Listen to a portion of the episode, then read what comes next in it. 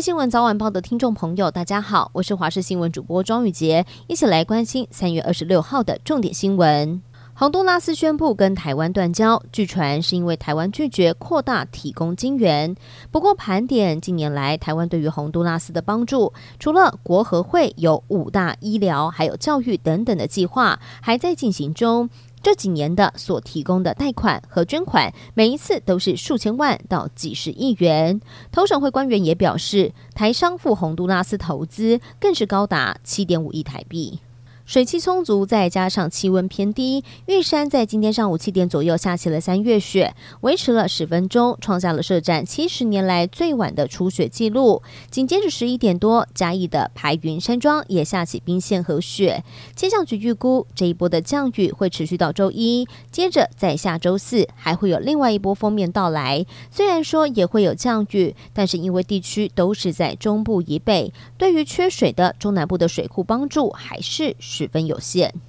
喜欢网络购物的人要注意了，因为现在常常透过简讯，里面会写说你的包裹等待送货，下面也会附上一个网址，要你点进去填收货的地址，还有付款的方式。但其实这一些都是诈骗陷阱，只要填上了信用卡卡号，就会被盗刷。最近连艺人李李仁都被骗了，他直呼是因为自己太爱买网购，才会一时想不清楚。对此，刑事局也回应了，最近钓鱼网站的诈骗。真的越来越多，要民众千万不要轻易的填下个资。台南学甲八八枪击案件又有新的进展，这一次检警查出了幕后指使者是学甲慈济宫董事长王文宗。专案小组追查发现，他曾经两度前往中国大陆，提供酒店客房窝藏畏罪潜逃的通缉犯。警方掌握了王文宗企图出境，将他逮捕，并向法院申请羁押禁见获准。除了深陷八八枪击案的风波，还传出他与中国进行私募鱼契作时，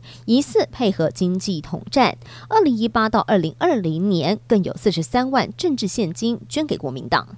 华信航空在今天正式开航台北、马祖、南竿的航线，打破了立荣独占市场。交通部长王国材也来搭上首航。不过有民众抱怨，开航几班都一样，票还是很难买，位子都会被旅行社给包走。对此，王国材也回应，随着旅客增加，服务量呢也会跟着增加，也都会保留个人机位。下个星期就是清明连假了，其中四月四号是儿童节，而今年台北市也推出了儿童月活动，国小以下的小朋友只要到台北市立图书馆免费领取造型扇，到三十七个场馆和艺文活动都有优惠，而其中清明连假儿童新乐园可以免费入园，或者是免费搭乘猫缆等等，就是希望一年一度的儿童节，小朋友也可以玩得开心，家长也可以荷包不缩水。